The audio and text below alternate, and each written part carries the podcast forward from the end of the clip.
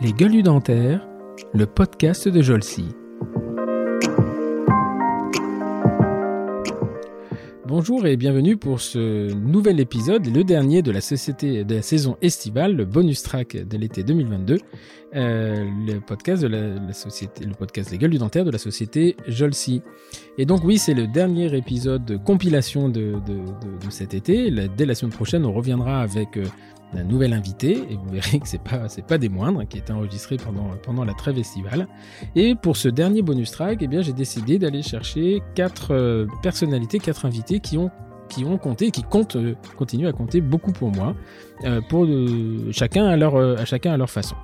Alors pour euh, cette première sélection, eh bien je, m'entretiens avec un endodontiste euh, qui n'est pas celui qui m'a, qui n'est pas le premier euh, qui m'a donné ma chance, parce que le premier c'est Jean-Yves Cochet, mais Jean-Yves je n'ai pas encore enregistré d'épisode avec lui, mais il m'a présenté ce monsieur, ce Libanais qui à l'époque était en pleine, pleine croissance. C'est un petit jeune qui monte et un dentiste libanais, endodontiste. Aujourd'hui, il, est, il, a, il, a, son cabinet à Paris. il continue à, à faire des cours dans le monde entier et c'est celui qui m'a donné un très très gros coup, euh, euh, un coup aux fesses pour me faire démarrer. Euh, en, ça c'était en 2001. Voilà, donc je vous l'avais reconnu, il s'agit du docteur Willy Perto, ou Willen Perto si sa maman m'écoute, puisqu'elle tient bien, vraiment à ce que j'utilise son vrai prénom, et dans lequel on parle de ses études et de, du Liban, et surtout de ses études pendant la guerre au Liban. Voilà, l'épisode, c'est l'épisode numéro 5 avec le docteur Willy Perto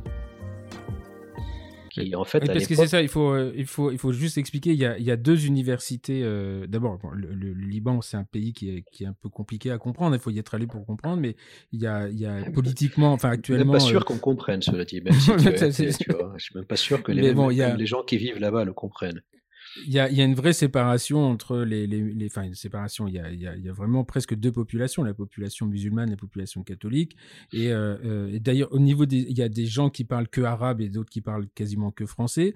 Euh, c'est assez compliqué à, à, à, comprendre comme comme vie là-bas. C'est un, un, pays. Moi, j'y suis allé une fois. Moi, j'étais très malade, mais c'est un pays qui est fascinant quand même. C'est un pays qui euh, il y a un accueil des gens là-bas qui est, qui, qui, qui, est vraiment extraordinaire. Mais, euh, et donc, en dentaire, il y a deux, deux, deux universités. Hein. Il y a l'université Saint-Joseph qui est catholique, c'est ça Et l'université arabe. non, en fait, il y, a, plus que ça. À l'époque, il y a, à, l'époque, il y avait que l'université Saint-Joseph, qui était en fait l'émanation de ce qui s'appelle, s'appelait à l'époque la faculté française de médecine et qui, à l'époque, avait été, dans les années 1900, avait été fondée par des jésuites et qui ont fondé l'université Saint-Joseph. Et dans l'université Saint-Joseph, il y a l'école de médecine, la, médecine dentaire, la pharmacie, l'école de gestion, l'école. Voilà. Donc en fait, c'est une université avec tout, tout, tout euh, les différentes disciplines qu'on trouve dans une université. Donc fondée dans les années 1900 par, par les jésuites, encore une fois. Et donc c'était l'ancienne faculté française de médecine qui ensuite s'est transformée en la faculté, euh, faculté de médecine de l'université Saint-Joseph. Euh, donc effectivement. là, c'est une université euh, purement francophone. Tous les cours sont en, tout à français là-bas. Absolument. Toujours. Tout est tout est en français toujours. Euh, ensuite, pendant à ce moment-là, je, pense que je devais être en deuxième année à l'époque de, de, Dentaire, lorsque le gouvernement libanais a créé l'université libanaise, qui elle est une université publique, puisque l'université Saint-Joseph est une université donc privée. Ensuite, il y a une université libanaise, donc qui a été créée par le gouvernement. Ensuite, plusieurs universités sont faites, l'université arabe, etc., etc. Donc là, actuellement, je ne sais pas combien d'universités il y a, mais à l'époque, il y avait l'USJ, l'université Saint-Joseph, dans laquelle j'ai fait mes études. Et ensuite, un peu plus tard, est venue l'université libanaise. Voilà. D'accord. Et, en dentaire, euh, il n'y a que ces deux universités-là qui avaient une, formation en dentaire. À l'époque, oui, absolument. Tout à fait. Et là, aujourd'hui, il y en a plusieurs. Aujourd'hui, il y en a plusieurs. L'université libanaise, l'université. Et en fait, euh, tu disais une chose il y a d'un côté les, catholiques, etc. Non, il y, a, une population chrétienne, une population musulmane, il y a les druzes, il y a, il y a, quand même quelques. Il y, a, beaucoup de différentes communautés. Et donc, même chez les, chez les chez les chrétiens, il y a les catholiques, il y a les orthodoxes.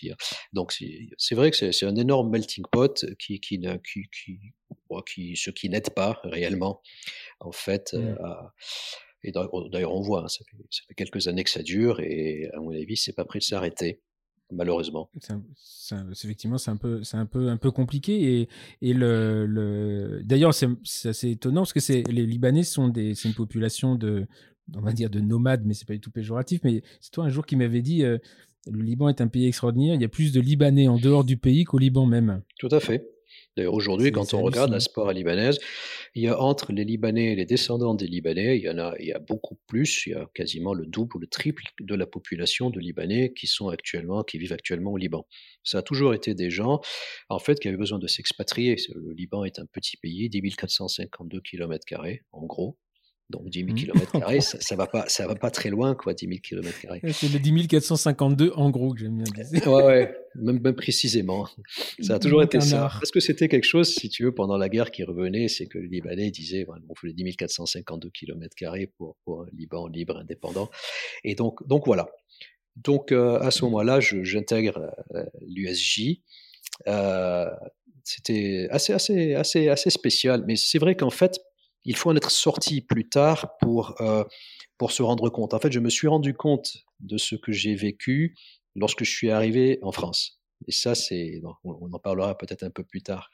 Et donc, euh, au début, et, l'université Saint-Joseph, la fac dentaire, je ne sais pas si tu as l'occasion de la visiter quand tu es passé à Beyrouth, et elle est localisée dans des anciens bâtiments qui étaient très très beaux d'ailleurs, et qui étaient rue de Damas. La rue de Damas, est une rue qui coupe Beyrouth en deux parties, qui était et qui continue jusqu'aux anciens souks de Beyrouth et qui euh, et qui, qui, coupe la, capitale en Beyrouth Est et Beyrouth Ouest. Beyrouth Est étant à, dominance chrétienne, Beyrouth Ouest étant à dominance musulmane, même si des, musulmans vivent aussi en zone Est, etc., mais à dominance. Et, et c'était en fait la ligne de démarcation pendant la guerre, c'était la ligne de front entre, euh, entre les deux Beyrouth. Et donc, mmh euh, ouais, quand je, quand je commence la première année à l'époque, euh, euh c'était en 83, 1983, première année dentaire. Quelques mois après, voiture piégée euh, qui explose à côté de la fac, un des enseignants qui, qui se fait tuer. Et là, donc, et à l'époque, euh, on, passait, je me rappelle très bien, on passait d'une salle à l'autre pendant les cours. Il y avait des, sacs, des sacs de sable sur les fenêtres, etc. Parce qu'il y avait des snipers de l'autre côté qui pouvaient tirer dessus. Et, à ce moment-là, ben, nos enseignants et le doyen de la fac ont cherché un autre endroit pour qu'on puisse continuer à, travailler, à, faire nos études. Et ils ont déménagé du côté de Jounier, dans une zone qui est un peu plus au centre de la, de la zone chrétienne, dans le Mont Une, petite, euh, une petite ville qui est sur la mer, dans la baie de Jounier. En fait, il y a un port là-bas.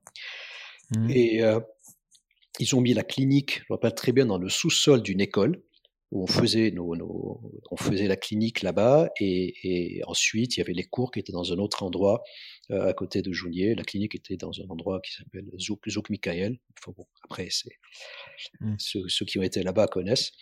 Et, on a fait nos études comme ça avant de revenir ensuite à la rue de Damas quand ça se calmait. Donc en fait, il faut comprendre qu'en fait, pendant la guerre, c'était des épisodes où pendant plusieurs semaines ou mois, il se passait rien, on pouvait avoir une vie normale. Et puis à un moment, euh, ça pouvait commencer. On sentait que euh, politiquement, ça n'allait plus, ça devenait de plus en plus agressif à la radio, les gens entre eux, tout ça, les politiciens.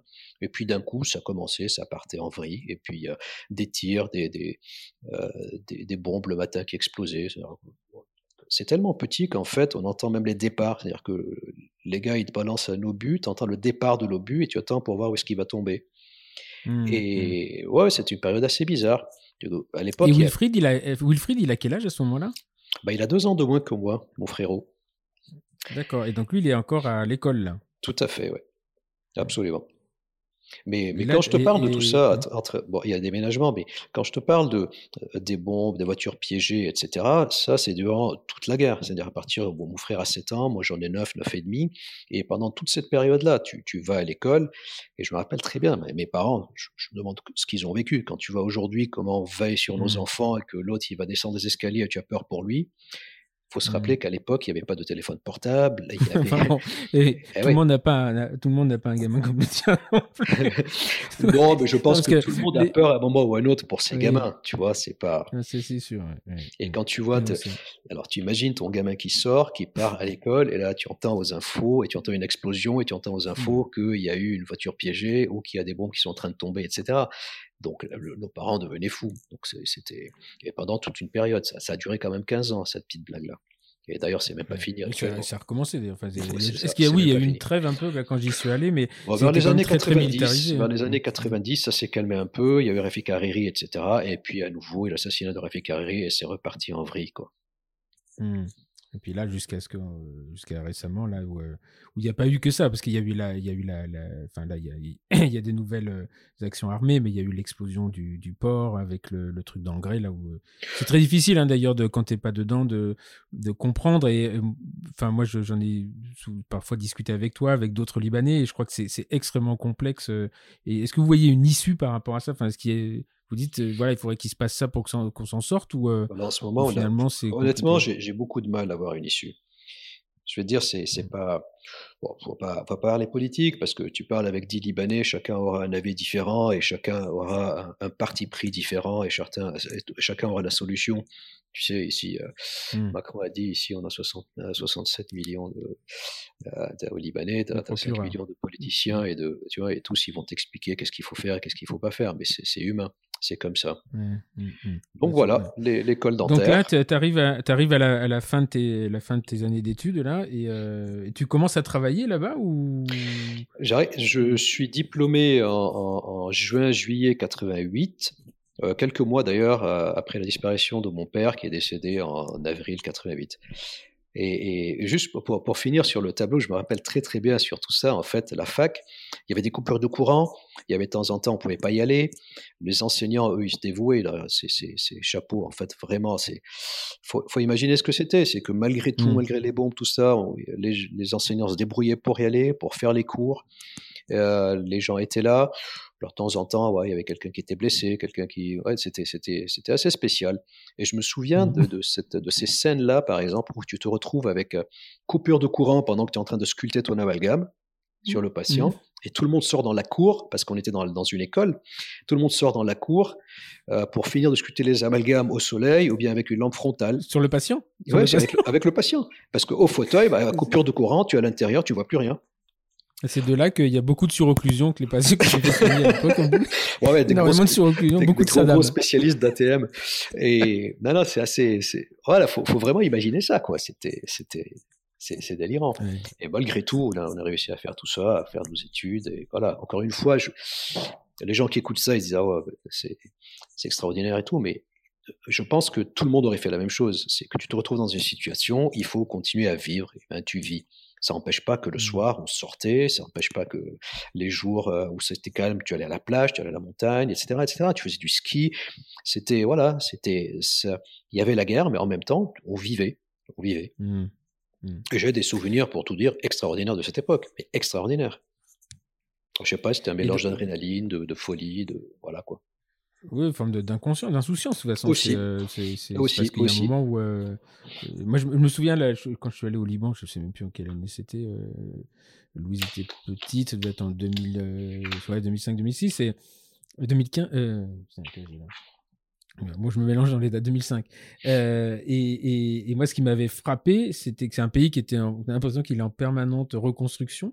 Et c'était les gens qui faisaient la fête, mais tout le temps. On était le jeudi soir. Je me souviens, il y avait des dans les bars, les restaurants, les mecs faisaient la fête. Et ils me disaient toujours, bah, de toute façon. Euh, je dis, mais pourquoi vous faites la fête comme ça? Il me dit, bah, avec ce qu'on a connu, on ne sait pas si on va pas le reconnaître, donc au moins on en profite. Et je trouvais que c'était une, une philosophie de vie qui était sympa quand même. Ben, je vais te dire, tu sais, en 82, lorsque les Israéliens sont, sont rentrés dans le sud Liban, parce qu'il y a eu une époque, en fait, euh, et ça avait choqué d'ailleurs à l'époque l'opinion publique israélienne. Euh, à l'époque, il faut savoir aussi que la guerre du Liban a démarré entre une partie des chrétiens et essentiellement les Palestiniens qui avaient qui étaient réfugiés au Liban et qui avaient fait des camps palestiniens, etc. sans, sans, trop rentrer, pour, contre, ça c'est pas le mmh. problème. Juste je raconte les faits. Et, les Palestiniens étaient armés au Liban, et puis au bout d'un moment, euh, euh, ils ont eu une sorte de, statut d'extraterritorialité. Euh, moi, je me rappelle très bien, dans les rues, ils défilaient en faisant des défilés militaires. C'est comme si tu voyais une force étrangère ici sur les Champs-Élysées défiler. On l'a vu, ouais. 14 juillet, nous. C'est une fois par an. Tu avais ça, c'est vrai, ouais, mais ils sont en tête d'un défilé. Généralement, ils sont invités. Et, et, donc, et, donc la, guerre, la guerre a démarré à cette époque. Et, et et, les Palestiniens utilisaient à l'époque, les, les palestiniens utilisaient le Liban comme base arrière, et à partir du Liban, ils lançaient des attaques euh, contre Israël. Et ensuite, Israël ensuite répliquait et bombardait le Liban, bombardait l'aéroport, etc. Et puis à un moment, les, Palestiniens étaient devenus tellement forts, et puis ils se, sont battus avec une partie des, chrétiens. Et en 82, les, les Israéliens, à l'époque avec Ariel Sharon, décide, décide d'envahir le, le, sud Liban pour euh, mettre un terme à, à, tous les agissements et à, à l'OLP, l'Organisation de libération de la Palestine.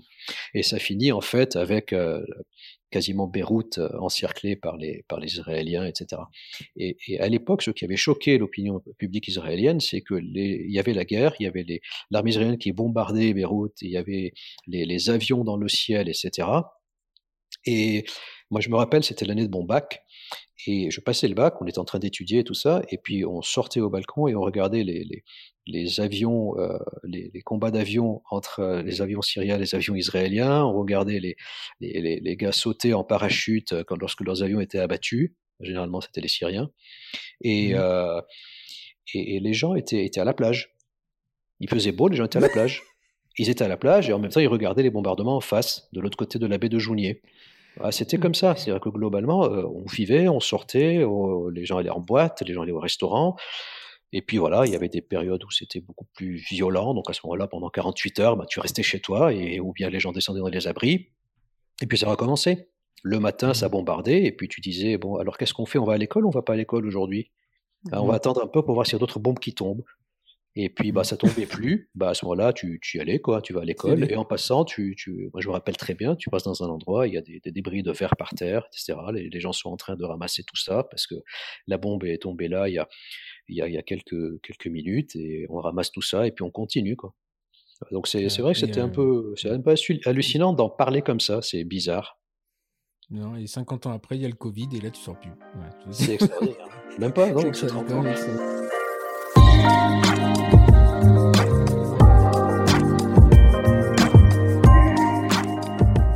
Pour cette deuxième sélection, eh bien, c'est une autre partie de ma vie professionnelle. C'est celle qui a été à l'origine de mon passage à l'université pendant quelques, quelques années.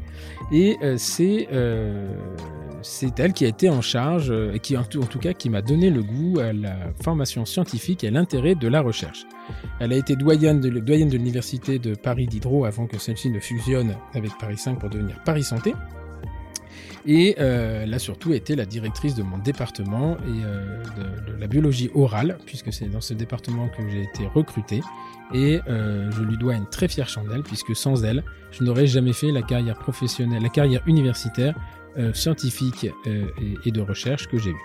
Voilà, vous l'avez probablement reconnu, c'est une personnalité, un caractère très fort.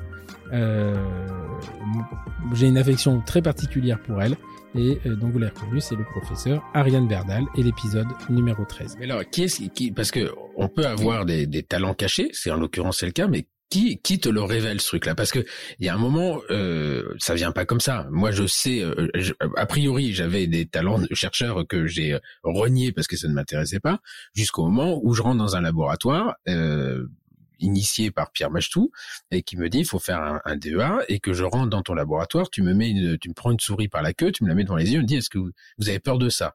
Et ce que je t'avoue aujourd'hui, c'est que j'ai de phobie des et que et là euh, Pierre Machetou qui me fait comprendre que je peux pas dire non, je peux pas dire oui j'ai peur. Et euh, bon on en parlera tout à l'heure de, de, de, mes premiers sujets, mais moi ça a été mon mon il y a eu un jour avant un jour après. Et toi est-ce que euh, euh alors c'est arrivé tard hein, parce c'était j'étais déjà diplômé depuis huit ans euh, oui, plus que ça, 11 ans d'ailleurs. Euh, mais toi, c'est déjà dans la, à la formation initiale. Est-ce que à ce moment-là, il y a, y a quelqu'un qui te révèle ou quelqu'un qui te dit mais euh, bah, vous devriez faire ça et ce qui fait que tu te tu, tu réveilles ce talent caché quoi? Stéphane, si je faisais un petit bilan de, des 30 ans qu'on a vécu là, c'est que je pense que tu, tu es arrivé à un moment où euh, les laboratoires étaient installés, euh, les structures INSERM établies, etc. Euh, il y avait les, les, masters qui étaient en, en place. Moi, j'ai vécu une époque où le DEA n'était pas un parcours naturel, c'était un parcours de sciences. Donc en fait, euh, j'ai eu oui, la justement, voilà. j'ai eu la chance d'avoir. Euh... Comment tu fais pour te retrouver là-dedans? Parce que il y a, y a, pas il y a pas d'exemple avant. Moi, j'ai des exemples. Alors le master n'existait pas parce que j'ai été quand même le, la première génération de, de master. J'ai essuyé les, les plâtres, mais euh, voilà, moi j'avais des exemples. Je savais il y avait un cursus. On me disait vous voulez être maître de conférence, ou faire des EA, euh, thèse, etc. Mais à l'époque, toi, il y avait rien. Donc qu'est-ce qui non, fait que ça t'intéresse? Alors il y avait pas rien. Il y avait pas rien parce que euh, en fait j'ai passé une année pour pour élaborer ma thèse. Euh, qui était assez amusante. Je suis tombée sur une, une femme euh, étonnante qui était Monique Trier et euh, qui carrément m'a mis dans son bureau. Et dans son bureau, tu sais qu'à l'époque, on n'avait pas Internet pour la bibliographie.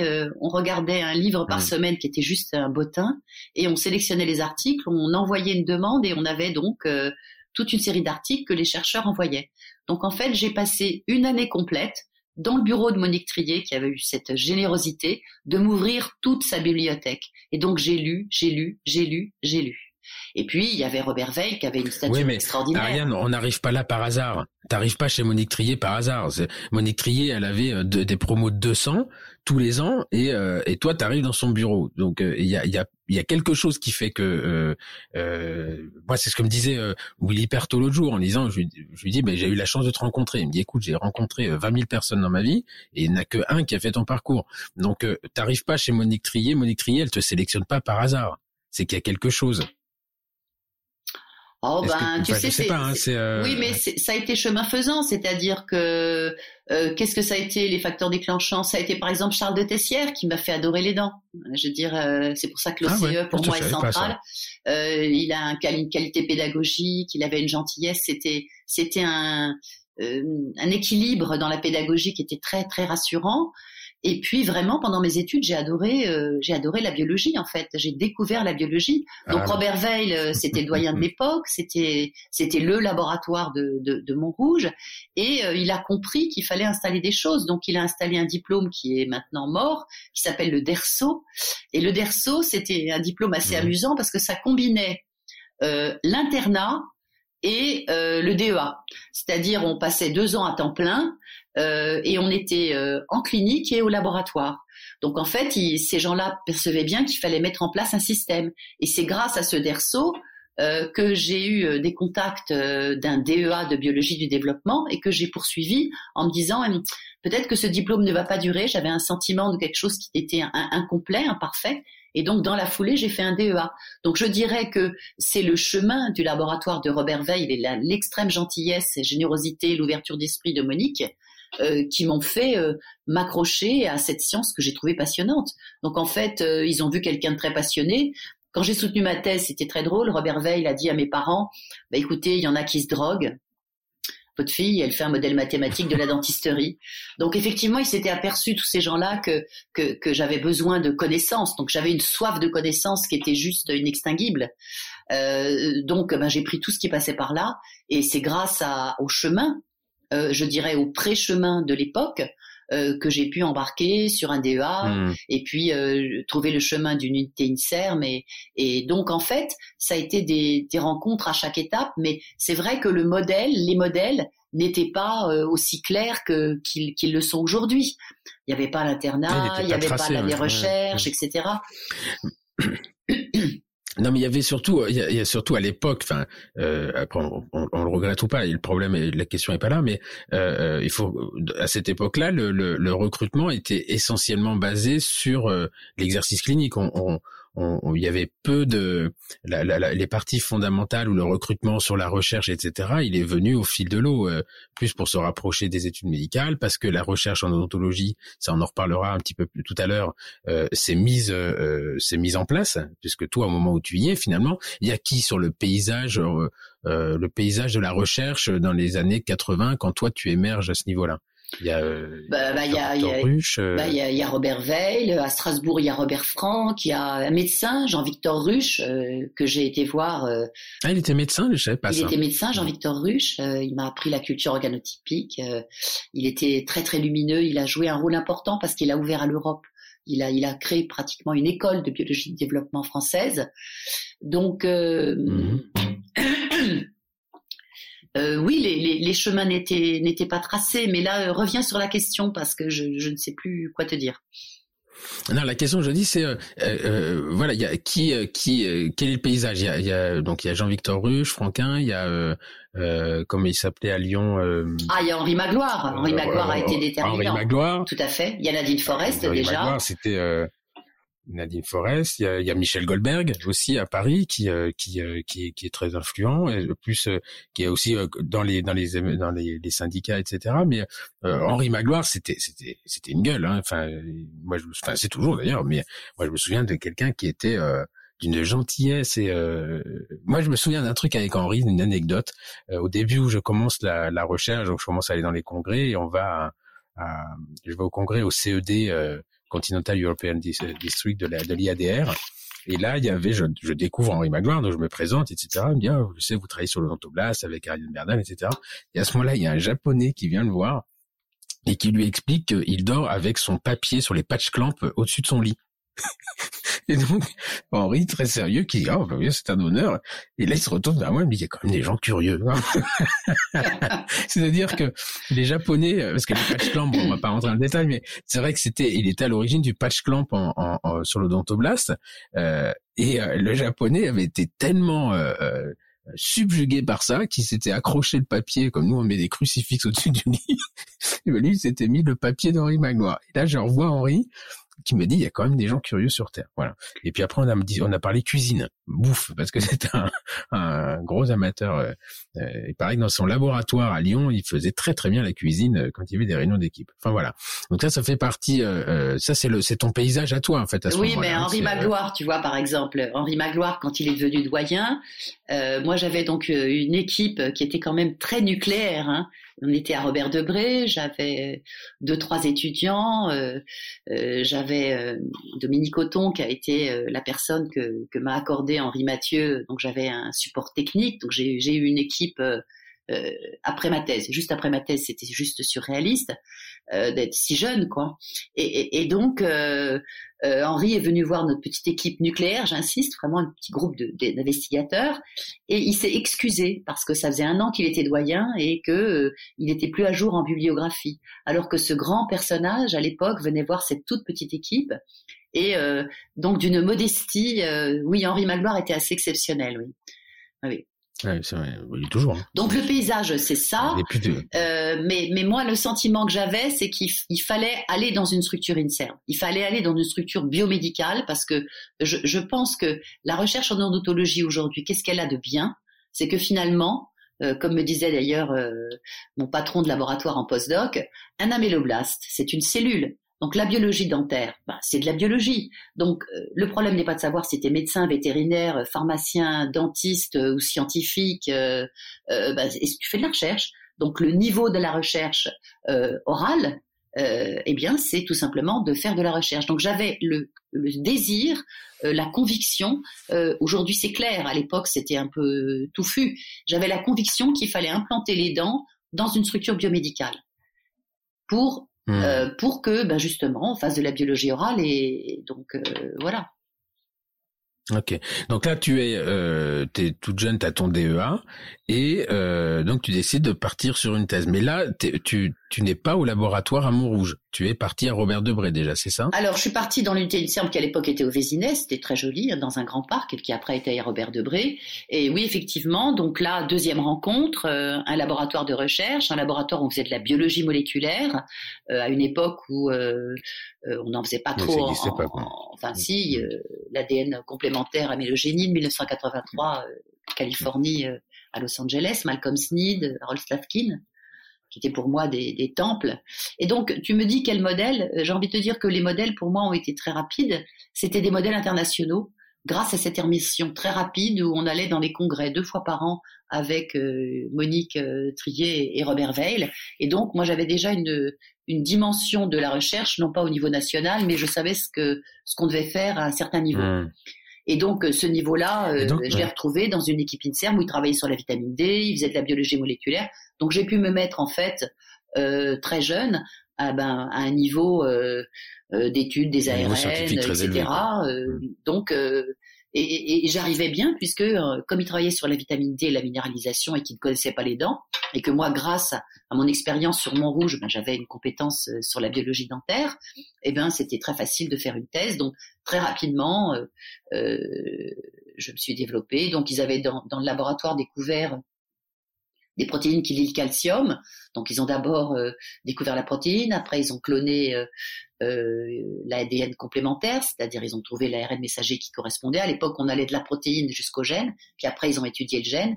Et donc on aidait à toute une bande de jeunes, avec certains qui faisaient que de la biologie moléculaire, du séquençage, d'autres qui faisaient comme moi une approche de physiopathologie, basée sur l'histologie, sur l'imagerie, sur des études expérimentales. Et puis donc comme ça, j'avais pu euh, travailler sur un certain niveau scientifique sur la dent grâce à cette équipe INSERM. Et du coup, je parlais à part égale avec des collègues au niveau international euh, qui trouvaient euh, très sympa cette petite française qui avait un niveau de, de, biologie moléculaire sur les dents par la vitamine D, sujet qui n'était pas très développé. Au niveau international. Et donc j'ai eu des interactions. Je suis partie au Canada faire un, un postdoc chez Antonio Nancy à Montréal. Je voulais mhm. continuer et là encore une fois, euh, la vie c'est comme ça. Euh, on me proposait de, de rester, euh, je dirais en Amérique du Nord, plutôt au Canada, euh, mais euh, j'étais partie pour faire un deuxième mhm. postdoctorat à Los Angeles chez Slavkin, qui pour moi était le temple de la génétique dentaire. Et là, bah, il y a des choix de vie comme ça. Mon mari m'a dit, écoute, c'est pas compliqué, tu restes aux États-Unis, très bien, mais moi je ne viens pas. Donc en fait, c'était soit divorcer, s'installer aux États-Unis, soit mmh. revenir en France. De plus, j'avais un poste qui m'attendait. Donc euh, euh, là, euh, deuxième, c'est pareil, choisir médecine ou choisir dentaire. J'ai choisi à 30 ans de ne pas partir en Amérique du Nord. Il est évident que le niveau de financement que j'aurais eu et la carrière scientifique aurait été plus facile. Contrairement à ce qu'on dit, c'est très compétitif. Alors, différent, je pense. Oui, mais enfin, quand même, il y avait, plus facile, je suis pas sûr. Hein, si, parce que, comment te dire, quand on a un certain, euh, comme tu dis, quand on sait écrire des dossiers, qu'on a un niveau de compétition qui, qui à l'époque, mmh. euh, j'avais la chance d'avoir cette possibilité, bon, ben, on peut réussir aux États-Unis. Mais effectivement, c'est dur. Mais bon, mmh. c'est dur, mais c'est dur de publier, c'est dur de faire de la recherche. Donc, euh, quand je compare le, le, parcours de mes collègues, mes amies américaines, puisqu'on a un petit club de, de mmh. femmes extrêmement actifs euh, dans le domaine de la dent euh, qui est international. Euh, le niveau de financement en, en, recherche dentaire n'a rien à voir. C'est un facteur 10 à peu près, 10 ou même 50. Oui, alors, mais ça on en a déjà discuté. Seule la grosse différence quand même, c'est que eux ils financent leur salaire hein, dans les dans les dans les levées de fonds. nous on est, enfin en France on est statutaire au niveau de la recherche, donc on va chercher des fonds. Donc c'est un petit peu différent, mais effectivement c'est il y a beaucoup plus d'investissements, euh, beaucoup plus d'investissements en Amérique du Nord. Euh, inversement, ils sont beaucoup plus. Euh, ça, c'est toi qui me l'avais dit. Il m'a dit en fait, on a une chance nous, c'est que on, peut échouer sur des appels d'offres, mais on ne remet pas en cause notre notre salaire mensuel. Donc c'est quand même un, un confort, un confort de vie. Moi, je me souviens quand être allé à, à, à, Boston chez George Wang, qui travaillait, qui a mis en évidence les, les, qui était le premier à parler des, des cellules souches de la papille apicale. Et je me souviens quand, on, on rentre dans le laboratoire, il y avait, il y avait un grand, grand couloir. Et, euh, et je lui disais, euh, c'est impressionnant. Il me dit, oui, mais tu sais, tous les tous les quatre ans, euh, je remets ma tête sur le bio et je remets leur tête sur le bio. C'est-à-dire que euh, lui, tous les quatre ans, il fallait qu'il retrouve de l'argent pour payer les salaires de toute cette équipe. Il dit moi demain, je ne peux pas j'arrive pas à lever euh, un fonds euh, et ben tout le monde est au chômage. Donc c'était quand même une sacrée. Euh, c'est différent. Alors effectivement, eux, ils vont ils vont lever des 1, 2, 3 millions de dollars, mais dans ces 3 millions de dollars, il y a déjà 2 millions pour aller payer tous les salaires. Il leur reste 1 million. Comme nous, il nous en resterait, euh, il nous en resterait un million. Donc le système est un petit peu, un petit peu différent, euh, mais ce qui fait aussi que c'est beaucoup plus agressif euh, à l'étranger entre eux. Hein. Moi, je me souviens de Marie McDougall, non, pas Marie, Marie est adorable.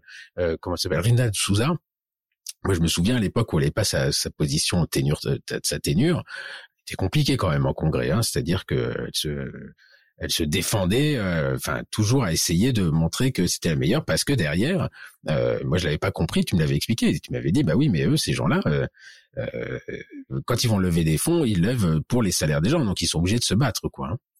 Donc c'est pour ça que je dis c'est plus facile, je sais pas, différent oui. Euh, là, tu, parles d'un contexte historique aussi, c'est que la singularité en France, euh, et ça c'est la médecine et la dentisterie, c'était pareil, euh, c'est que la notion de jeune investigateur à l'époque n'était pas facile. C'est-à-dire qu'il y avait un côté un petit peu très respectueux, il fallait, il y avait le chef, le sous-chef, etc. Donc il y avait un côté très mandarinal dans l'organisation de la recherche et des universités qui était lourd. Moi, j'ai eu une chance euh, incroyable dans, ce domaine, c'est qu'en fait, j'ai eu un petit laboratoire, euh, qui est un laboratoire pharmaceutique français, le laboratoire Crinex, qui investissait euh, sous forme de mécénat mes travaux sur la vitamine D. C'est-à-dire, en fait, je n'avais aucune aucune prestation particulière à faire, et donc j'avais un petit budget récurrent. donc, pour moi, je, vois a posteriori pour un labo Inserm, tu as une jeune femme qui est pleine d'énergie, qui est connue au niveau international, qui bouge dans tous les sens. Euh, qui apporte des étudiants, euh, qui apporte un financement récurrent et à qui tu donnes un technicien qui développe une équipe. Bon, ben ça aujourd'hui, ça paraît euh, mmh. évident. Ce serait peut-être une, une équipe à type à venir. Donc maintenant, les structures d'émergence des jeunes sont en place. Mais à l'époque, un jeune qui avait son autonomie, c'était très atypique.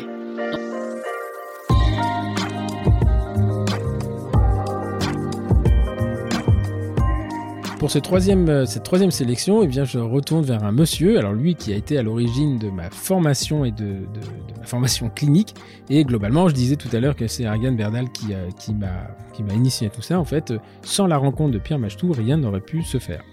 Voilà, donc on va pas refaire l'histoire. L'histoire, elle est très bien. Ce qu'elle a fait, c'était très très bien. Je suis bien content d'avoir fait tout ce que j'ai fait. Et ma rencontre, donc c'est c'était un enchaînement. Willy Pertou m'a présenté Pierre Machtou.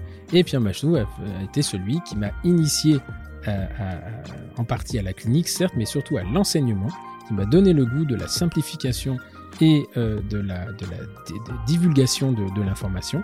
Et euh, c'est lui qui me fera rencontrer un petit peu plus tard Ariane Berdal quand il m'a proposé de devenir maître de conférence. Voilà. Euh, Pierre Machtou, je le présente pas. Euh, c'est si la génération qui ne le connaît pas directement connaît ses écrits et connaît sa réputation. En attendant, c'est un monsieur avec un grand M. Et j'ai voilà, c'est avec un, un peu d'émotion que que je l'avais convié et, et qu'avec le au cours duquel on a eu un entretien qui est, euh, voilà, on se connaît plutôt bien euh, et, c'était un grand plaisir pour moi de le recevoir. Je vous laisse avec Pierre Machtou, c'était le troisième épisode, donc il y a maintenant presque deux ans. Vous n'avez jamais travaillé dans le cabinet de votre père? Ah oui, oui, j'ai travaillé dans le cabinet de mon père. Donc, euh, d'accord. j'ai commencé donc à bagnoler, donc difficilement. j'étais jeune, j'étais diplômé, j'avais 22 ans. Donc les gens me disaient quand je leur ouvrais la porte, euh, euh, bon, euh, où est le dentiste? Donc, je, suis resté une année à Bagnolet. Au bout d'un an, je travaillais déjà. Hein, J'avais pas mal de pas mal de patients. Et c'est à cette période-là que mon père est tombé malade. D'accord. Donc, il a mis donc un, un, remplaçant.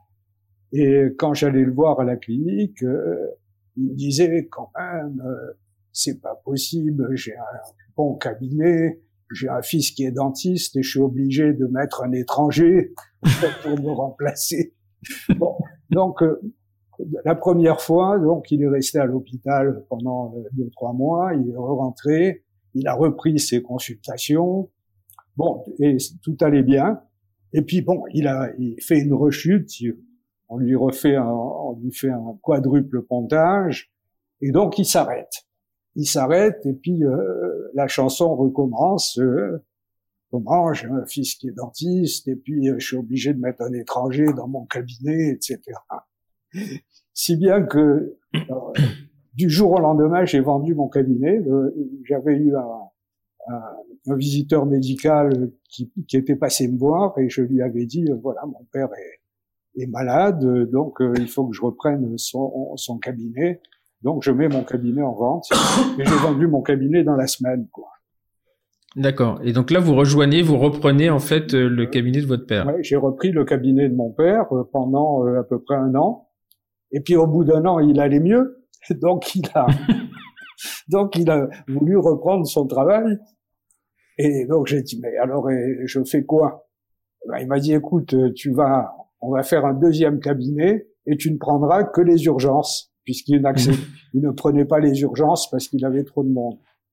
Et donc c'est comme ça que j'ai fait donc ma euh, mes débuts quoi. Je suis resté dix ans hein, dans le cabinet avec mon père. Hein. Ah quand même. Ouais, ouais. dix ans. Dix ans. Et alors, euh, donc, à ce moment-là, est-ce que vous avez un, un, déjà un premier intérêt pour euh, l'endodontie ou, euh, ah, oui. pas du tout Oui, quand même. Ah, oui, oui, j'avais un grand intérêt pour l'endo parce que figurez-vous que dans mon cabinet à Bagnolet, euh, ça se passait pas trop mal, sauf en endo. Parce qu'en endo, -hmm. euh, en endo, euh, euh, c'était très aléatoire. Hein, donc les patients, les patients gonflaient, les patients avaient mal, je savais pas pourquoi. Hein. Donc mon père à cette époque-là m'a dit "Écoute, j'ai un ami qui est prof à, à, à la fac à, à Garancière, je vais lui demander de te prendre comme attaché." Et donc, je suis rentré comme attaché pour essayer de régler mes problèmes d'endo. Et c'était qui ce, ce C'était Charles Seban, avec qui il avait ah. fait la guerre, avec qui mon père avait fait la guerre. D'accord? Et donc euh, Charles Seban m'a pris dans son service. Et euh, donc j'ai essayé donc de, de, comprendre un petit peu pourquoi j'avais tous ces problèmes. Mais mmh. euh, malheureusement, euh, les réponses, c'était euh, achète ci, achète ça, mais ci, mais ça. Et donc, évidemment, rien, rien ne s'arrangeait. Parce que ce qu'il faut, ce qu'il faut dire quand même, à, à cette époque-là, on est, on est des euh, début des années 70, on est dans une période où, enfin, l'endodontie, euh, c'est quand même quelque chose qui est, qui est, qui est peu, euh, peu appréhendé encore. Il y a peu d'instruments. Euh, c'est très médicamenteux. Complètement médicamenteux. Beaucoup de, de, voilà et, et avec des choses assez caustiques. Hein, C'est-à-dire qu'aujourd'hui, ah, oui. quand on voit ce qu'on a mis dedans, les, les, ça a duré longtemps hein, parce que moi ah, j'ai mis, j'étais formé à la crésatine, au pulpi, ouais. pulpéril et etc. Et euh, donc là, on est dans les années, euh, oui, début des années 70 et euh, donc, donc, vous n'avez euh, pas trouvé la solution à votre problème et euh, je non, peux comprendre un peu. Hein, c'est tant qu'on n'a pas la solution, on la cherche. Et comment Ce, ce qu'on m'a euh, appris dans mes études en endodontie, c'était de passer la lime de Kerr, la broche de Kerr numéro 1, numéro 2, numéro 3, sans radiographie, mmh. hein, sans digue, parce que la digue, il fallait la mettre avec les poids de la mmh. dernière molaire gauche jusqu'à la dernière molaire droite. Donc personne ne la mettait et les profs étaient incapables de mettre la digue d'ailleurs. Et donc il fallait passer les trois broches de Kerr et quand on avait pu passer les trois broches de Kerr, on prenait un lentuo avec de la pâte de Robin et on mmh. obturait avec la pâte de Robin. Trioxyméthylène, eugénol, euh, eugénol, euh, oxyde de zinc, trioxyméthylène. Vous imaginez euh, en cas de dépassement ce qui se passe. C'est-à-dire que le, le, le, génol et l'oxyde de zinc le tri, trioxyméthylène, je oui. Euh, après, mais, mais mon, mon cursus de biologie, c'est pas peut-être que j'aurais mis plus dans les, dans les cadeaux. Mais en fait, on en rigole. Ouais. Non, mais on en rigole maintenant, mais à l'époque, c'est, euh, euh, y a, est-ce que l'hypochlorite, euh, est-ce que Osby a déjà fait ses travaux sur l'hypochlorite, etc., ou on, il y a rien de publié pas encore? tout, Mais rien du tout, mais rien du tout. À l'époque, on n'irriguait pas. Et je me souviens que quand j'ai commencé à faire ma thèse, j'avais fait donc un sondage parmi les praticiens. Donc il y avait la moitié des praticiens qui ne savaient même pas ce que c'était qu'irriguer, et ceux qui irriguaient, euh, ils prenaient une pipette et ils mettaient deux gouttes de deux gouttes de d'hypochlorite dans la chambre, d'accord, avec la pipette, mmh. seulement quand les dents étaient infectés. Mais déjà, donc ça veut dire que déjà à ce moment-là, on, on, on, on, comprenait. Euh, bon, Miller, c'est un petit peu plus tôt, mais on est déjà dans la notion de désinfection, mais on ne sait pas comment faire. Alors, ça nous paraît hallucinant maintenant, mais euh, dans les années 70, euh, enfin, pour mettre, euh, pour avoir lu le Marmas un petit peu dans tous bah, les sens voilà, et, et surtout être, vous dire, Stéphane, et, et, surtout être retourné dans les, les éditions du Cosmos parce que ça c'est un truc euh, c'est un truc de dingue. Et, et c'est de se dire qu'au moment où je suis né on ne savait même pas que l'hypochlorite allait désinfecter les canaux quoi. Donc, euh, donc aujourd'hui oui, oui, Aujourd'hui, on, est, on, est, on en est à se demander s'il faut mettre du laser ou pas, mais euh, c'est en fait, c'est tout jeune. Enfin, je, suis plus très jeune, mais c'est c'est incroyable. Et donc, euh, euh, face à ça, comment en fait vous vous pivotez à un moment de se dire c'est pas possible, ah il faut il faut que, que, je fasse quelque chose. Je trouve que le, le moyen de, de, résoudre des problèmes, puisque je vous dis chaque fois que j'allais voir un prof à la fac pour lui dire voilà j'ai tel et tel problème il me disait, tu vas chez Septodon et tu achètes ça, tu vas chez Pierre Roland et tu achètes ça. Et donc, j'avais une pharmacie chez moi. Et ça, et ça, et ça, ça, ça, ne résolvait absolument pas les problèmes. Pas du tout. Pas du tout. Donc, faut dire, que... dire qu'à l'époque, euh, euh, on avait les cours de Marmas. Hein, euh, Marmas nous faisait les cours le mercredi matin de 8 à 9. Et j'avoue que j'allais jamais. Hein. oui, mais ceci dit, enfin, euh, quand on lit son bouquin, c'est incroyable parce qu'aujourd'hui, il y a, des choses que je, je, pense à la pulpotomie, bien évidemment, et, et tout était écrit euh, en 72 et qu'aujourd'hui, on sait pas faire mieux à part changer le matériau. Mais euh, en, en, endodontie, enfin intracanalaire, euh, c'était pas qu'il il enseignait mal, c'est qu'il avait rien à enseigner finalement ah, parce que il suffit de reprendre le Engel de l'époque, enfin pas le Engel mais l'équivalent. je crois que la, les normes ISO, ça, des, des, instruments, ça apparaît à ce moment-là. J'ai plus la date en tête, mais dans, dans, cette période-là quand même. Les, normes ISO, c'est c'est euh, John Ingle initialement euh, au milieu des années 50 euh, et c'est son ça a été c'est passé vraiment dans, dans, dans, la pratique au début des, des années 70 quand euh, qui a été la première compagnie à, à, adopter les normes ISO, puisque toutes les autres compagnies étaient contre, euh, c'est comme ça que MyFair est devenue la, la, la, la, société numéro un en endo, grâce à la norme ISO. D'accord. Ok. Alors on reviendra un tout petit peu après. C'est MyFair euh... qui faisait les, qui faisait les, qui a fait les machines de test pour l'ISO. D'accord. Alors, on reviendra un tout petit peu après l'implication de MyFair, parce que ça, c'est, ça va faire partie, une grosse partie du truc.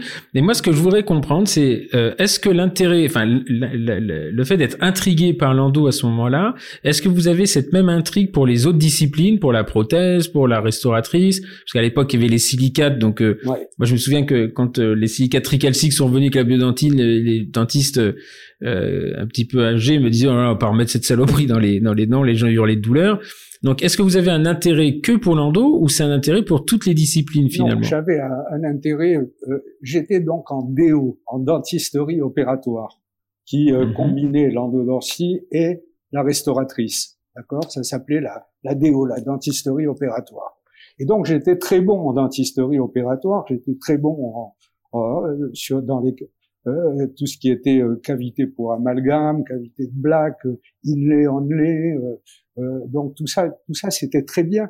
Et je n'avais pas de problème. Je n'avais pas de problème avec non, non, plus en prothèse. J'avais pas de problème. Il y a qu'en endo où j'avais des problèmes. Et donc, à un moment donné, je, je, me suis dit, ça peut pas durer comme ça. J'ai pas les informations donc ici. Et donc, je suis allé chez Julien Prélat, qui était la, la librairie euh, dédiée à, à, la dentisterie. Et donc, je leur ai dit, euh, il, il, me faut un, un, un livre d'endodontie, un traité d'endodontie. Et donc, ils m'ont, euh, j'ai acheté à ce moment-là la première édition de Lingle, le bouquin jaune. Et donc, je l'ai lu de la première à la dernière page, avec un dictionnaire à côté, parce que je parlais pas. Et ça m'a permis de comprendre beaucoup de choses, beaucoup de choses, beaucoup de choses. Quand même. Donc ça veut dire qu'il y avait, il y avait du contenu scientifique. Ah, c'est, euh, il n'avait pas, il avait pas traversé l'Atlantique, mais il y avait quand même quelque ah, chose qui existait. Euh, le, le fossé entre la dentisterie euh, nord-américaine à cette époque et ce qu'on faisait en France était, était énorme, énorme. D'accord, c'est intéressant ça, parce que là, pour le coup, il s'est réduit quand même, le, le fossé. Lingle m'a éclairci, m'a fait comprendre beaucoup de choses, beaucoup de choses, il y a un deuxième livre aussi que qui m'a qui m'a apporté beaucoup euh, à l'époque, c'était le bouquin de premier, première édition de, de, de Franklin Wine, qui était beaucoup mmh. plus clinique et donc qui m'a apporté également beaucoup. D'accord. Et donc, euh, euh, vous avez ces vous avez ces ouvrages et euh, qu'est-ce qui fait qu'à un moment donné, vous prenez l'avion et vous allez euh, voir euh, Herbert Schilder? Qu'est-ce qui se passe à ce moment-là? Alors, donc euh, c'était donc l'époque de de Lingle, du Wayne, et donc entre temps j'étais devenu assistant à, la faculté. et donc l'assistanat c'était quelque chose hein, à l'époque il fallait euh, venir euh, avec son assistante, euh, il fallait faire un, traitement. Ensuite, il y avait une présentation pédagogique. bon, c'était quand même quelque chose de, difficile. Donc, j'avais passé le concours d'assistant. Et j'avais un bon ami qui s'appelait Jacques Briat, qui était un, mmh. qui était une vraiment une source incroyable de connaissances et qui un jour euh, m'amène un bouquin et il me dit bon Pierre, euh, tu t'intéresses à l'endo, euh, lis ce papier euh, sur l'endodontie de, de, du docteur Schilder. Et donc j'ai lu ce papier ça a été vraiment un tournant absolument incroyable dans ma vie. Du, du jour au lendemain, j'ai compris tous les problèmes que, que j'avais, quoi, et comment, et comment arriver à les, à, les éviter, à les, à les, à les résoudre. D'accord. Euh, et donc, ce, ce, cet article, bien évidemment, il est en langue anglaise à ce moment-là. Oui, oui, oui. Et là, je vous amène, je vous amène vers la suite, parce que l'histoire, je la, je la, je la connais. et donc, quelle est votre intention à ce moment-là euh, de, de, pour, pour, pour, enfin, enfin, votre intention, je la connais, c'est de le traduire en français et, de le publier en France. Voilà. Est-ce que vous pouvez nous raconter ce, ce cette période-là, parce que ah, c'est tellement typique de la du protectionnisme professionnel français que c'était terrible. Donc, euh, euh, cet article a tellement changé ma vie du jour au lendemain que j'ai dit il faut que j'en fasse profiter tout le monde. Donc euh, je vais demander, j'ai pris euh, ma plume et j'ai écrit une lettre au docteur Schindler en lui demandant la permission de le traduire. Donc il m'a répondu par retour du courrier quasiment. il était très heureux que en France, qui considérait comme un pays sous-développé, quelqu'un s'intéresse à s'intéresse à, à l'endodontie telle que euh, telle qu'il la voyait aux États-Unis. Et aux États-Unis, mmh. il était déjà très en avance sur les autres. Donc, il m'a dit, c'est avec un avec un grand plaisir que je vous euh, donne l'autorisation de le traduire. Donc, euh, je l'ai traduit. Euh, j'ai pris donc un prof avec moi qui l'a traduit. donc, tout était bien. Donc, je l'ai, je lui ai envoyé la traduction. Donc, euh, il a lu, décortiqué parce qu'il comprenait très bien le français. Et mhm. un jour, euh, il m'a appelé pour me dire, je suis très content de la traduction, mais il y a une erreur. Ah, j'ai dit, je suis désolé, euh, docteur Schindler, euh, c'est parce que je c'est pas ma langue maternelle. Alors il m'a dit non non non, c'est pas de votre faute parce que dans le c'est une faute de l'éditeur parce que dans le texte, à un moment donné, il y avait écrit in the bed of the canal, dans le lit. Moi, j'avais traduit dans le lit du canal. Mm. Et en fait, il m'a dit, I never wrote bed, I wrote body. J'ai écrit dans le corps du canal. C'est l'éditeur qui s'est trompé ce, qui fait, ce qui a un peu plus de sens que le lit d'ailleurs, parce que le corps, on veut bien. Il lu mm. euh, vraiment euh, mot à mot, et donc il était très content de la traduction. Et il m'a dit donc maintenant, vous, je vous donne l'autorisation de la publier.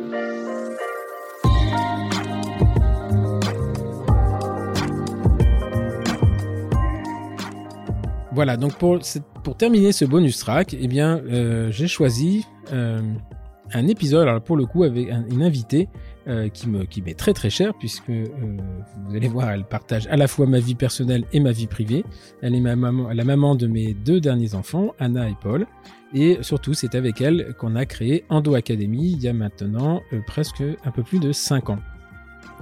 Elle a un parcours pour le coup en termes de pivot euh, qui se place bien là. Euh, si vous avez déjà travaillé, euh, si vous avez, vous avez acheté des formations chez nous, chez Jolsi, il y a quelques années, bah, nul doute que vous l'avez rencontrée puisque c'est elle qui a tout géré. Aujourd'hui, elle, elle est devenue la directrice, donc elle gère 10 personnes en permanence avec notre manager Eléa. Et euh, c'est avec un grand plaisir. C'était notre premier épisode, donc c'est toujours été euh, celle avec qui euh, je fais mes essais professionnels. Et elle s'est prêtée au jeu de façon très gentille et, et, sympathique, même si pour le coup, ça lui pesait énormément. Voilà. Donc vous l'avez reconnu, il s'agit de Camille, Camille Joly.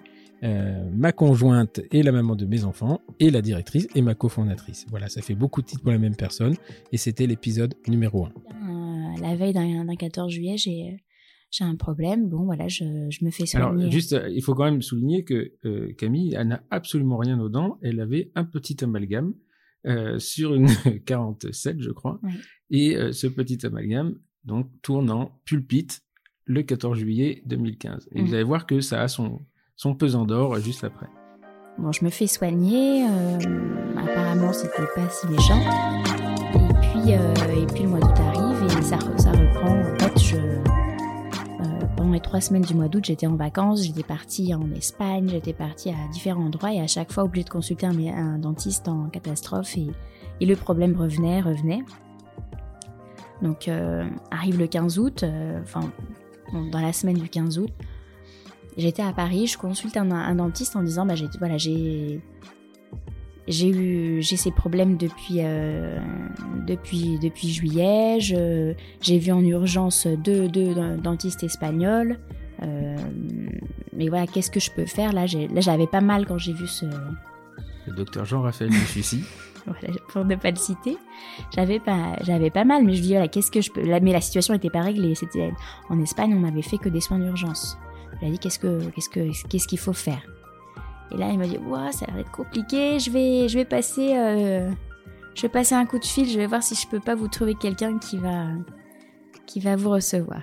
Et donc, c'était, euh, oh, je sais plus, je crois. Ah bah, c'est euh, le, le, 17 août. Enfin, je me souviens très bien parce que je reçois un coup de Jean-Raphaël, d'un coup de fil de Jean-Raphaël Nefussi, qui m'explique la situation. Donc, on est quand même le 17 août à Paris. Hein, euh, Jean-Raphaël euh, était peut-être le seul dentiste libéral, euh, j'exagère, mais ouvert dans cette période-là. Et, il m'explique, il me dit, écoute, voilà, j'ai une, jeune patiente sur le fauteuil. Là-dedans, dès qu'on Dès qu'un praticien la referme, elle a des hyposensibilités de la lèvre, c'est compliqué, les apex sont sur le nerf dentaire, moi j'y touche pas, est-ce que tu peux l'avoir et, et donc, voilà, ça c'est le début de le début de l'histoire, et donc je lui dis, bah oui, écoute, Écoute, je suis pas là, je suis en vacances, mais je ferai un aller-retour à Paris parce que si, si elle a mal, je vais pas la laisser comme ça. Je t'ai vu en consultation à mi-septembre. Non, non, dernière semaine d'août. Ah, ah peut-être. J'ai encore le dossier, hein, donc euh, j'ai les j'ai toutes les preuves.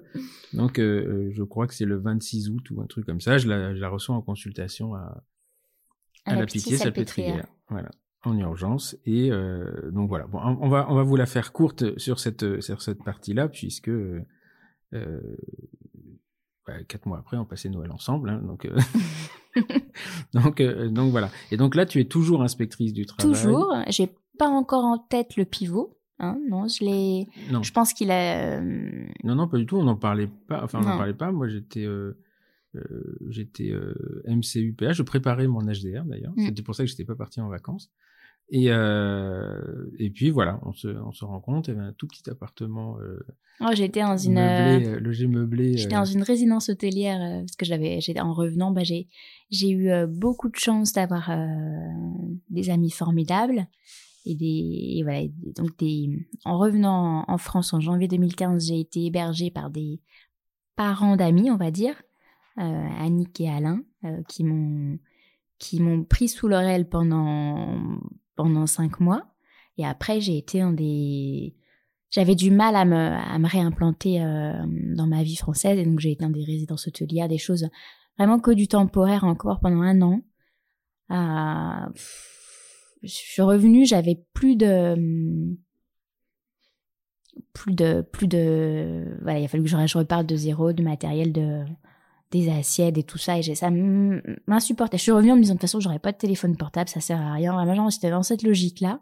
Puis bon bah finalement très vite hein, je suis redevenue je suis une, accro en digital. Et euh, donc moi effectivement je, connais Camille, il y avait euh, ce petit appartement très sympa d'ailleurs qui était même pas chez moi, j'avais même pas le droit d'arrêter du monde, c'était vraiment dans des Il y avait deux assiettes, deux couverts et une machine d'espresso, je me souviens, et qui était chez Ikea avec Stéphanie, qu'on s'est dit ici et qui comprenait pas, qui disait prends au moins deux assiettes, on sait jamais. Bon, elle avait été éclairée ce jour-là. Et donc, donc voilà. Et à ce moment-là, de cette époque-là, t'as pas encore l'idée de, pivoter, de changer de.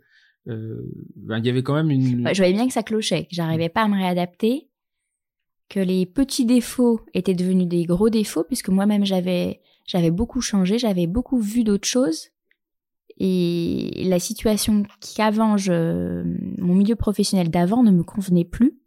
Je trouvais que hum, les gens manquaient vraiment de en fait, entre-temps, il y avait une réforme de l'inspection qui fait que les, les gens étaient euh, complètement figés et gris sur ce qu'ils avaient euh, pour eux perdu alors que, euh, moi j'avais vécu une expérience où je il y avait beaucoup plus de choses. Et puis c'est pas parce qu'on perd qu'on a l'impression qu'on perd d'un côté bah c'est il faut pas se s'arc-bouter et s'aigrir sur la situation passée. Il faut aller de l'avant et voir euh, euh, comment on peut se mettre dans un dans une un, monde qui a changé. Alors sur les gens qui vont nous écouter hein, si vous avez connu une expérience comme ça à l'étranger une espèce de gap year ou gap years tous ceux qui l'ont fait euh, n'en ressortent pas comme avant. C'est-à-dire que, euh, d'ailleurs, c'est une des raisons pour, celles, pour lesquelles l'université française impose euh, au niveau du recrutement pour devenir euh, professeur d'université une, une, une, obligation de une obligation de ce qu'on appelle une mobilité. Et c'était à mon avis une très très bonne idée au départ, sauf que la façon dont ça s'organise c'est un petit peu compliqué, c'est très très disparate. Mais euh, une expérience à l'étranger, c'est d'aller voir ce qui se passe autre part et, pas en bas de chez soi. Euh, bah, c'est une forme d'ouverture d'esprit, mais surtout on en revient, on ne revient pas comme avant. C'est-à-dire qu'on comprend pas les gens qui se lamentent euh, ou qui euh, qui se disent oui, bah, j'ai perdu ça. Bah, oui, mais le fait de savoir qu'il existe autre chose, en fait, je pense qu'on n'a pas du tout le même esprit, pas du tout le même esprit que ceux qui n'ont pas fait ce voyage, ou qui n'ont pas une expérience. Et et j'ai déjà ma liste de, de, beaucoup de gens que j'ai invités dans ce podcast et je sais que le pivot euh, s'appuie très souvent sur euh, une opportunité, une, un moment, une occasion qui fait qu'on voit quelque chose d'autre et on se dit mais mince, on sort de, on sort de ces ornières. Et donc, euh, euh alors pour te, te retendre un peu la perche, là à ce moment-là, décembre 2015, on est en plein, on est à la fin de, on est en plein la la réforme de la ah. loi du travail. C'est encore l'année après celui-là. celui-là. 2016 Oui, je suis restée deux ans sur le poste au groupe national de contrôle. Deux ans entiers. Mais à ce moment-là, il y a déjà quand même une réforme en cours sur le droit du travail avec la loi El Khomri. Euh, c'est après ça, d'accord. Donc je me mélange. Euh, ok, bon. Mm, donc mm. Euh, là, tu reprends, tu es dans tes fonctions. Là, je suis dans mes fonctions et, et j'y reste et ça mûrit. Voilà, ça, ça germe un petit peu en moi que ce que je vois bien les limites du système et que je ne pourrais pas m'épanouir dans dans ce ministère alors que pour moi c'était avant de partir au Japon c'était évident que j'allais y retourner. Je je me posais pas la question et puis en y revenant je me dis mais non en fait je je ne vais pas je vais pas m'épanouir. Et donc, six mois après, qu'est-ce qui se passe enfin, le temps, à quelques, bah, donc, je suis restée donc janvier 2015 jusqu'en décembre 2016, et là j'ai eu l'opportunité de basculer sur un autre poste au sein de la Direction générale du travail qui est sur un poste d'élaboration des, lois. La Direction générale du travail est c'est le, les services techniques du ministère du Travail. Ce, cette, direction est divisée en deux. Il y a une, une partie qui est tournée sur le contrôle de l'inspection et l'autre partie qui est tournée sur l'élaboration des textes de loi. Donc j'intègre ce service euh, dans la partie qui, s'occupe des relations individuelles du travail moi, j'étais euh, chargée vraiment de chargée de mission euh, sur un sur tous les contrats courts, tous les contrats précaires, ce qu'on dit, on les appelle comme ça en droit du travail. Donc c'est les CDD, l'intérim. Il a toute une flopée, mais euh, voilà, j'étais, j'ai pu intégrer ce, ce poste décembre 2016. Si vous voulez, la particularité de ce de ce service, c'est que on s'occupe de la rédaction des textes de loi, mais on n'est pas dans, nous, on n'est pas dans la partie politique. Hmm. Mes chefs étaient tous des énarques, tous euh, on référait au cabinet du, du ministère du Travail de, de, Myriam El Khomri, mais c'est pas nous qui étions les, les, décideurs. Moi, j'étais à petite main qui écrivait des, des textes juridiques. Donc on me disait c'était l'orientation, il faut voir toutes les, les, les possibilités de comment doit être rédigé le texte, les limites juridiques, les incertitudes, les risques de contentieux. Et puis écrire les décrets, écrire les sur des sur plein de sujets qui avaient à chaque fois un rapport avec les contrats euh, précaires. Ok. Donc ça, là, on est en, décembre, mais déjà là, il y a quand même quelque chose qui se dessine puisque. Voilà, je savais en fait que pour moi c'était un poste d'attente. J'avais je euh, je voulais quitter l'inspection du travail. Au bout de deux ans, je me suis dit de toute façon, je vais pas y me. Donc ça a été en fait un une transition en me disant je suis trop mal dans, dans je n'arrive plus à m'épanouir c'est je sais que c'est je, je suis vouée à l'échec là dedans donc je vais en sortir mais je n'avais pas la suite de l'histoire. Moi je suis quelqu'un quand même qui est euh, qui est précautionneux je n'abandonne pas tout. Mmh. euh, et puis quand vous êtes juriste et qu'on vous propose un de formation juriste de formation puis qu'on vous propose un poste pour aller voir comment on écrit une loi comment on écrit tous les textes. Mm. Je suis allée au Conseil d'État pour euh, pour défendre avec avec euh, l'équipe, hein, ben, pour défendre nos textes. C'est quelque chose d'hyper stimulant intellectuellement et que vous ne verrez nulle part ailleurs. Vous allez aux sources de la production des textes. Donc là, c'est un milieu à part qui s'ouvre et j'avais un peu une fascination. Je me suis dit, mais j'ai vraiment envie de voir ça, voir ce qui se passe, comment on écrit euh, Comment ça se passe? Mais déjà, dans ta tête, à ce moment-là, tu sais qu'il va se passer quelque chose. Je sais que j'ai envie d'autre chose. Je sais que je ne me satisferai, enfin que le, les limites du, je suis entrée dans, dans cette voie-là par amour du service public.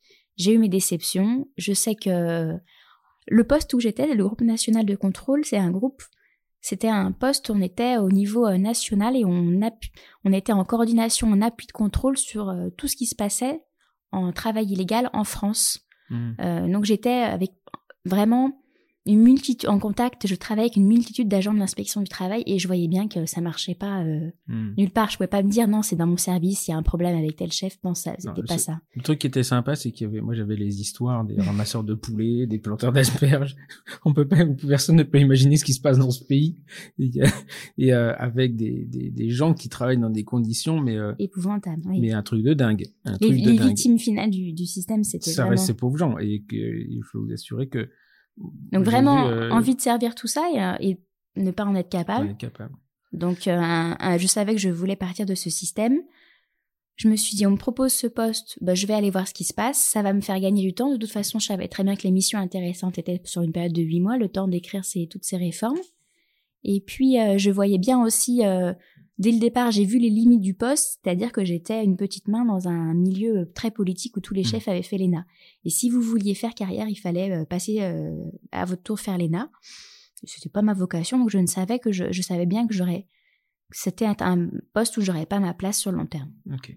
Et donc, euh, quand tu dis je sais déjà que c'est une transition, tu sais pas vers quoi? Non. Tu, tu as l'intention de rester dans la fonction publique, d'en ah, sortir Je, ne sais pas du tout. Là, je, je... Et donc, comment ça, comment se passe la suite finalement? Parce que euh, si j'ai bonne mémoire à ce moment-là, moi, je, je commence à, je trouve que ça commence à sentir ainsi un peu le roussi pour moi. Je m'éclate plus euh, dans la, la, fonction publique. Euh, et je me souviens de, de, de se dire, bah tiens, euh, euh, j'ai un truc sur du e-learning et j'aimerais bien le développer. Et, là, tu me dis, bah on n'a qu'à faire ça, on n'a qu'à faire ça tous les deux, ça va être notre projet. Voilà. Et c'est comme ça que ça. voilà, on lance Endo Academy. mais vraiment, on avait chacun, on a plus qu'un temps plein à côté. Donc, on travaillait le, le soir et les week-ends sur le site internet, sur sur la communication, enfin vraiment ce qu'on pouvait appeler à l'époque communication, parce que ça n'a plus rien à voir avec ce qu'on fait aujourd'hui.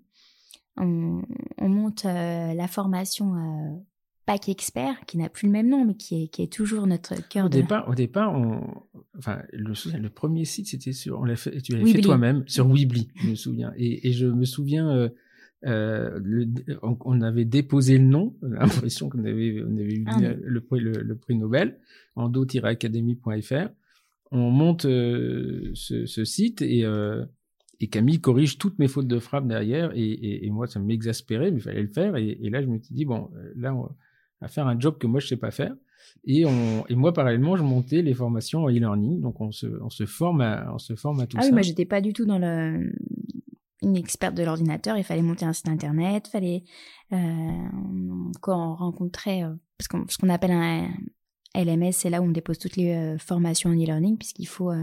Mmh. En fait, c'est tout un milieu qu'on ne connaissait pas, donc on s'est, on s'est formé sur le tas, mais en, en mode euh, hobby. C'était pas du tout notre métier. Mmh. On avait chacun un travail très prenant à côté.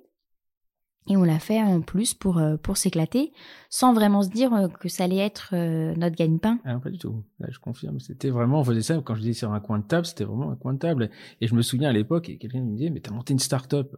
Je dis, bah écoute, et je dis à Camille, je dis, tu crois qu'on a monté une start-up? Elle me dit, je sais pas ce que c'est. et, moi, je tapais start-up sur Google et il disait, on a levé 15 millions, on a levé 12 millions. Non, et je dis, c'était pas trop ça. C'était pas du tout, pas du tout notre truc. Et donc, avant le pack expert qu'on a, a, lancé, on avait fait nos premières formations euh, on demand. Et euh, je me souviens, moi, le premier jour, on a vendu une formation à 95 euros. On était dans le canapé et il y a un message qui arrive en disant euh, quelqu'un vient d'acheter la formation, une formation et, et son nom m'échappe, mais il a fait toutes les formations avec nous derrière. Ah, docteur Garnier si c'est la personne. C'est possible. Qui fait toutes les formations on demand. Et, euh, et, et lui, il le sait pas, hein, ça a été notre premier premier client. Et, euh, et là, je me dis, là, on a mis un truc, c'est quand même cool. On a complètement oublié les heures qu'on avait passées derrière. On se disait, voilà, t'es dans ton canapé et tu gagnes de l'argent. Ça, ça a été le, le premier, euh, premier, premier réflexe. Donc ça, on n'avait pas du tout en tête un Do Academy où je le sais comme ça existe aujourd'hui. Ah, je confirme.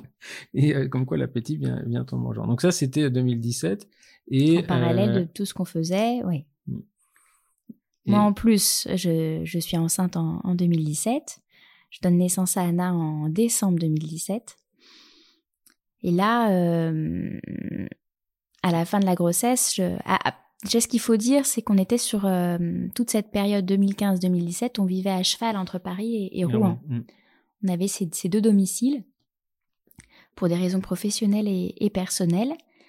Et euh, arrivé à la fin de la grossesse, euh, on se disait ouais ça va peut-être être compliqué d'avoir un rythme encore entre deux maisons comme ça, de, de travail parce que l'idée moi c'est que je devais reprendre à travailler à Paris. J'avais trouvé une place de crèche à Paris. La, naissance arrive et là, d'ailleurs non, je devais accoucher à Paris. Un mois avant, on se dit non, ça va être compliqué. Euh, et on a bifurqué à la fin de la grossesse. Progressivement, on, on est allé sur sur Rouen. Euh, j'ai accouché à Rouen. Finalement, on a en catastrophe trouvé une place en crèche à Rouen. Mm. Et, euh, et on s'est dit, ben, on aime bien quand même faire de la formation ensemble, mm. c'est pas mal. On se disputait beaucoup, hein.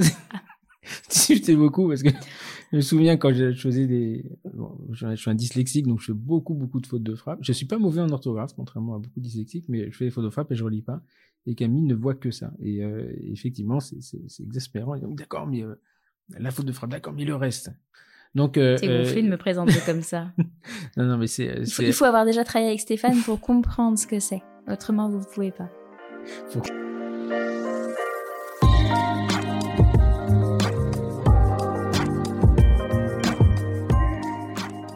Et eh bien voilà, c'est avec euh, donc l'entretien de l'épisode de Camille que l'on termine cette saison du bonus track euh, estival. Euh, ça a été très agréable pour moi de revenir sur tous ces épisodes. Alors bien entendu, il y en a plein d'autres que j'aurais mettre dedans que mes invités qui n'y sont pas dans ces bonus tracks ne soient pas offensés. Il y en aura d'autres, très probablement dans les prochaines vacances, maintenant à Noël. L'idée, c'était bah, de vous faire revivre un petit peu, parce que beaucoup découvrent le podcast au fil de l'eau et on revient très rarement sur les premiers épisodes. Voilà, donc en revenant, vous disant, c'était, on a pu revoir des épisodes tels que euh, euh, François Duré, Elisabeth Normand, euh, Camille Joly, tous ces gens-là, bah voilà, je vous invite à retourner voir les épisodes. Donc je vous rappelle, hein, l'épisode de Willy Perto, c'est le numéro 5, celui d'Ariane Berdal, c'est le numéro 13, Pierre Machtou, c'était le numéro 3, et Camille Joly, le numéro 1.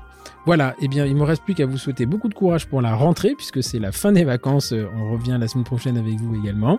Euh, moi, j'ai eu beaucoup de plaisir à faire ces petits exercices. J'espère que vous aussi. Et euh, je vous donne rendez-vous dans 7 jours maintenant avec notre premier invité de la saison. Je vous en dis pas plus. C'est un monsieur, un enseignant de prothèse, et vous allez voir, il a son franc-parler également. En tout cas, c'était un très grand plaisir pour moi de le recevoir. Je vous souhaite un très bon week-end et bonne reprise. À bientôt. Au revoir.